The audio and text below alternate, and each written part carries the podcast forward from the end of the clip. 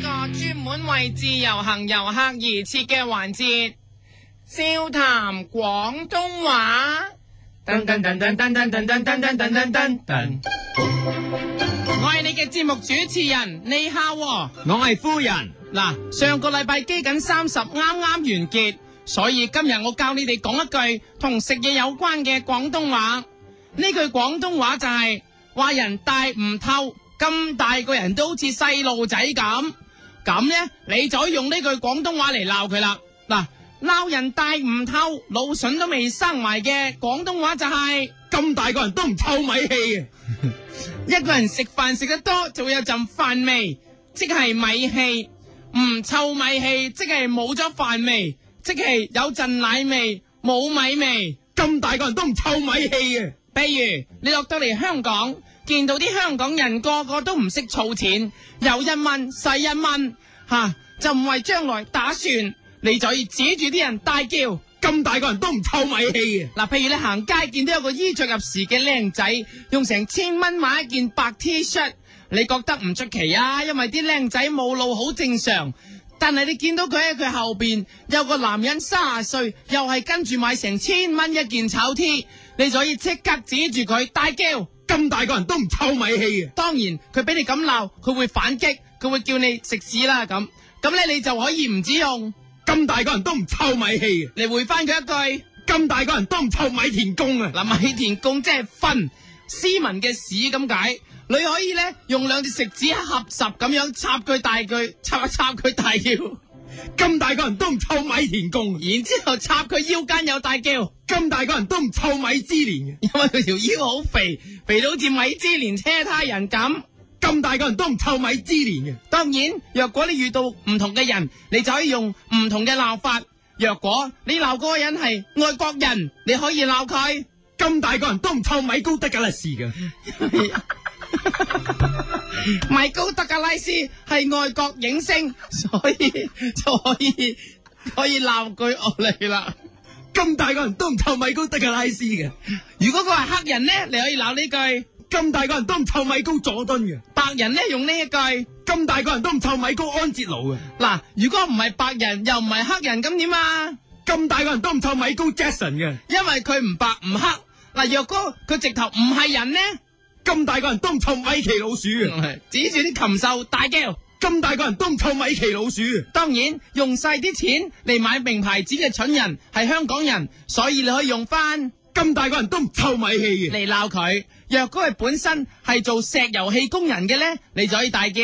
咁大個人都唔臭石油氣啊嘅，後面原來已經排咗一條龍去搶購啲炒 T，你就可以指住後邊排隊嗰條龍又鬧，咁大個人都唔臭口氣嘅，因為佢個口臭，咁大個人都唔臭口氣嘅，啊可能有胃病，所以你可以大叫。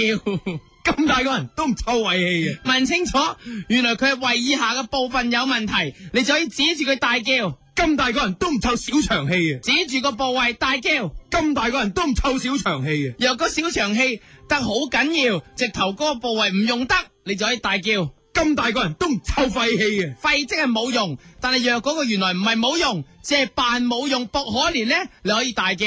咁大個人都唔臭米氣中氣啊嘅，係啦，戲中戲之後佢做戲咁解，做得好咧，你可以鬧佢。咁大個人都唔臭好氣啊嘅，你若果佢嗰個位置啊，識做戲不但止，仲識轉彎添，你就可以大叫。咁大個人都唔臭馬氣啊嘅，去到呢一度，你都自嘆一句世事如棋，光怪陸離，指住個天大叫，咁大個人都唔臭米氣如人身嘅。真係要好好珍惜。所以你立即自己都食翻啲補品大叫。咁大個人都唔臭米氣如人身金牌白鳳丸嘅，指住啲女仔，叫佢哋學懂珍惜又大叫。咁大個人都唔臭米氣如人身金牌白鳳丸瓊丹嘅，男人咧指住又叫，咁大個人都唔臭米氣如人身金牌白鳳丸瓊丹屬華盛頓嘅，唔係華盛頓，咁大個人都唔臭米氣如人身金牌白鳳丸瓊丹屬華盛頓嘅，係啦，係英文嚟嘅，我係外國人嚟啊吓，鬧到最激昂，咁大個人都唔臭米氣如人身金牌白鳳丸瓊丹屬華盛頓震震震嘅，要激昂啲，惡啲嘅，咁大個人都唔臭米氣如人身金牌白鳳丸瓊丹屬華盛頓震震嘅，最尾系騰騰 震，啊記住，成條香港人嘅人龍俾你一鬧就明白晒，仲要你帶領活出新嘅人生，咁你就可以帶住佢哋大叫。咁大個人都唔臭，咪當我老襯，襯襯襯襯，咪當我老襯，襯襯襯襯。仲操入水貨铺大唱，咁大個人都唔臭，咪當我老襯，襯襯襯襯，咪當我老襯，襯襯襯襯。系哎許冠傑嘅咪當我老陳，成條人路俾你唱一唱，即刻醒晒，為咗答謝你，佢哋都嗌出。咁大個人都唔會，咁大個人都唔臭，咪喜歡你。你個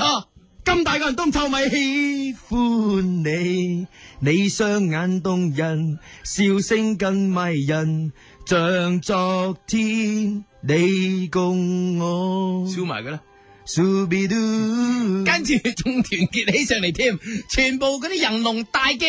咁大個人都唔臭咪嘿嘿，我陣容強大，嘿嘿，通通演反派，嘿嘿，嘿嘿，好冇咋？呢個就係草蜢嘅歌，再嚟。咁大個人都唔臭咪嘿嘿，我陣容強大，嘿嘿，通通演反派，嘿嘿，嘿嘿，嘿嘿。去到最後，連水貨佬都俾你感動到，以後唔再荼毒啲少年，一齊皆大歡喜啦！咁大個人都唔臭咪，嘿呀嘿呀嘿嘿呀嘿呀嘿，長啲嘅，